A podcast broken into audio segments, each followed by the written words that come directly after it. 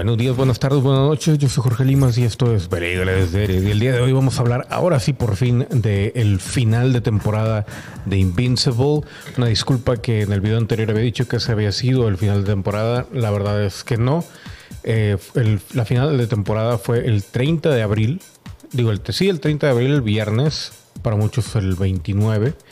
Entonces, eh, pues, ¿qué les digo, señores y señores? Realmente esta serie original de Amazon basada en un cómic del creador de The Walking Dead, eso no me lo esperaba y lo estaba eh, observando hace unos momentos una entrevista en la cual decía, sí está basado en este nuevo cómic de Invincible, bueno, nuevo que salió en 2013 por allá y que ya terminó su, su run, su su edición, pues eso está basado en eso, pero va a tener algunos cambios y obviamente se están viendo desde la primera temporada, lo cual hace todavía más interesante Invincible y me imagino yo que va a corregir algunos errores en la narrativa y sobre todo va a, hacer un poquito, me imagino que un poquitín inclusivo, lo cual gracias a Dios no está exagerado como en otras, en otras series o en otras películas y demás.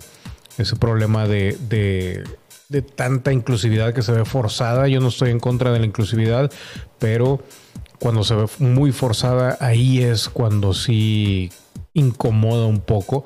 Pero volviendo a la serie ya en sí, este último episodio realmente cerró esta primera temporada de una manera muy, muy eh, pues redondo. Todo, todo tuvo sentido. De hecho, había cosas que yo no me esperaba por ejemplo, en esta plática cuando le, revela Optimus Prime, como le digo yo, a, Mark, a Invincible, que cuál es toda la situación y por qué está realmente en la Tierra y todo eso, sí, eh, creo que, creo que mis teorías habían estado equivocadas en cuanto a eso.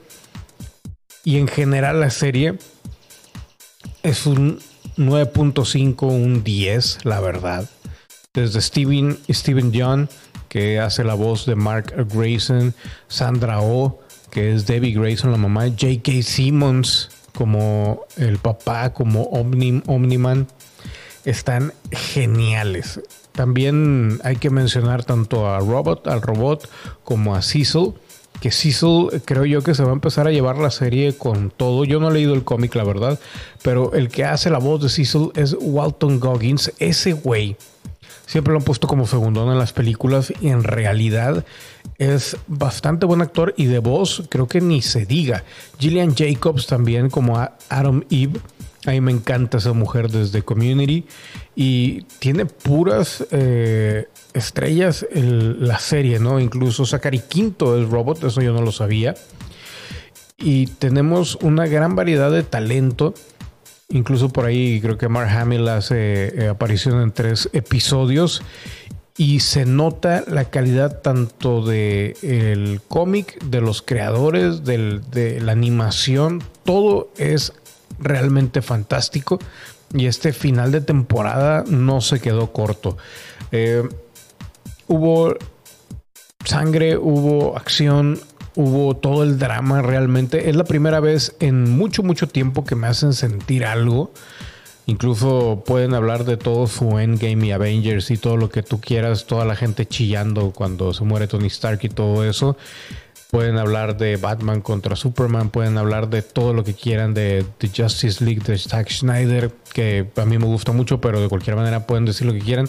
Y apenas hasta ayer me removieron algo mientras estaba viendo este episodio Puede ser porque mi padre ya falleció, puede ser por lo que gusten y manden, pero realmente conecté con Mark en esa escena en la cual se está peleando con Omniman.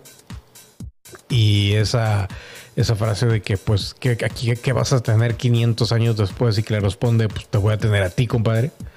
Estuvo bastante genial. La, la historia de Invincible de cómo reacciona como ser humano ante esa lógica fría que muchos ven de manera muy perversa, pero es la lógica más pura que hay hacia todos los niveles superiores, en el sentido de que a final de cuentas nadie importa más que los que realmente llegan a cierto nivel, esa lógica que está impresa en muchos lados, y no me quiero meter en otros temas, pero que es bastante real, lamentablemente.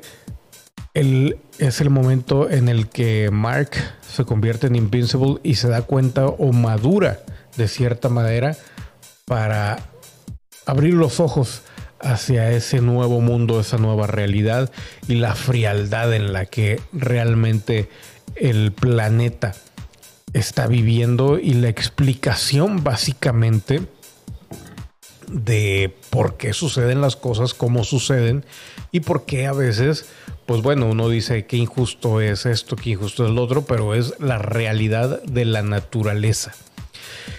Obviamente la serie eh, expone todo esto y me imagino yo que lo va a, volver a exponer en la siguiente temporada. Pero lo principal es lo que la mayor parte de la gente se topa como algo 100% eh, lógico y rápido de, de, no de comprender, sino de asimilar, es la relación obviamente padre-hijo y el hecho de los conflictos que representa el ser un superhéroe hacia un adolescente, ¿no? Y la responsabilidad de convertirse en hombre y asimilar el mundo exterior. Eso sin contar, obviamente, por ejemplo, la presencia de Seth Rogen como el extraterrestre y demás, que ya nos habla de un universo mucho más expandido como lo, como lo han sido o lo han hecho DC y Marvel Comics después. Pero a pesar de que algunas cosas están basadas en todo eso y no tiene del todo una novedad muy muy grande, por lo mismo de que bueno, el cómic también ya tiene tiempo. Toda la historia de Invincible es, está tratada de una manera como me gustaría que trataran todas las historias que salen en televisión y en cine. Y esto es lo que yo había estado pidiendo desde hace mucho tiempo y a eso me refería con pedir un poquito más de eh, rated R movies o de películas eh, clasificadas como para adultos o series para adultos o caricaturas para adultos, sangre, no nada más maldiciones, no nada más eh, sangre gratuita, no nada más acción por ser acción, sino el hecho de evolucionar y hacer pensar a la gente. En mis tiempos, allá 80, 90, lo que fueran, las caricaturas también eran así. Eran idénticas a esto, incluso mucho más violentas. Y de alguna manera algunos decían incluso que eran más para adultos que para niños, pero los que la veíamos éramos niños. Y el punto era que cuando eras niño querías ser adulto porque podías conocer más de lo que te estaba rodeando y de alguna manera involucrarte. También el hecho de que estas caricaturas o series o películas sean así, te enseñan a abrirte al mundo y, a expandir eh, la mente hacia ese tipo de, conocimiento y de alguna manera madurar un poquito más rápido a pesar de que el, el, ¿cómo se llama? El establishment de ahora quiere mantenernos muy aniñados, lo cual a mí en lo personal me preocupa mucho sobre todo para las siguientes generaciones. A mí probablemente no me vaya a tocar. Pero eh, volviendo a la serie, esta serie sí está planteada con un poquito más de realismo. No se hable de actuaciones, no se hable de animación, no se hable de nada porque todo está al centavo.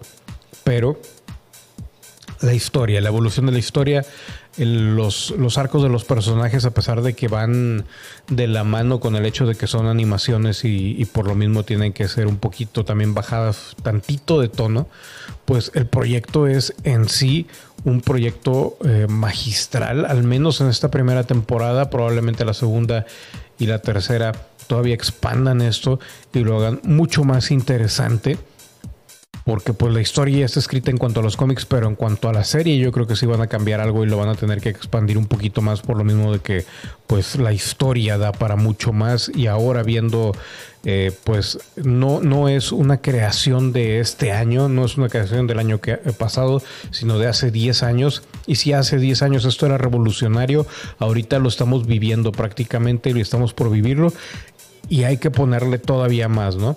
Entonces, esta historia de Invincible creo que va a ser una serie que va a romper eh, paradigmas y es que sigue como va y va a romper bastante eh, costumbre que tenemos en cuanto a lo que es la historia de superhéroes. En sí, la primera temporada creo que ha sido fantástica, a pesar de lo repetitivo, a pesar de lo predecible en algunas situaciones, pero a final de cuentas con este final de temporada creo yo que eleva el material de una manera muy, pues muy especial, ¿no?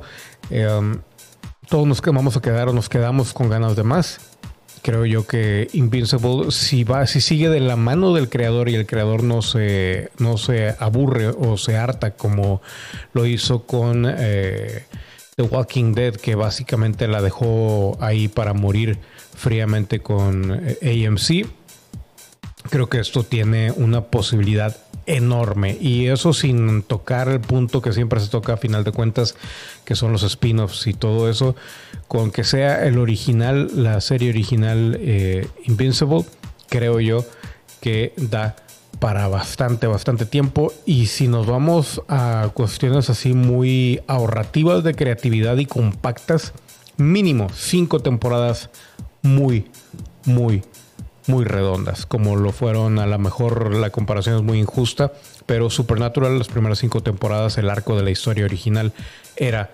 bastante bueno, incluyendo todos esos eh, episodios que eran de relleno, pero aquí Invincible yo creo que si tiene de relleno es un solo episodio y de cualquier manera pasan cosas, ¿no? Entonces, por eso digo que es un poco injusta la, comparación, porque Invincible sí es muy superior. Pero bueno, así las cosas, señoras y señores. Si ya la vieron, ¿qué opinaron? Denle like y todo lo demás a este video. Díganme qué les parece esta serie. Si no la han visto, véanla, por favor. Vale bastante la pena. Yo fui Jorge Limas. Nos vemos a la siguiente.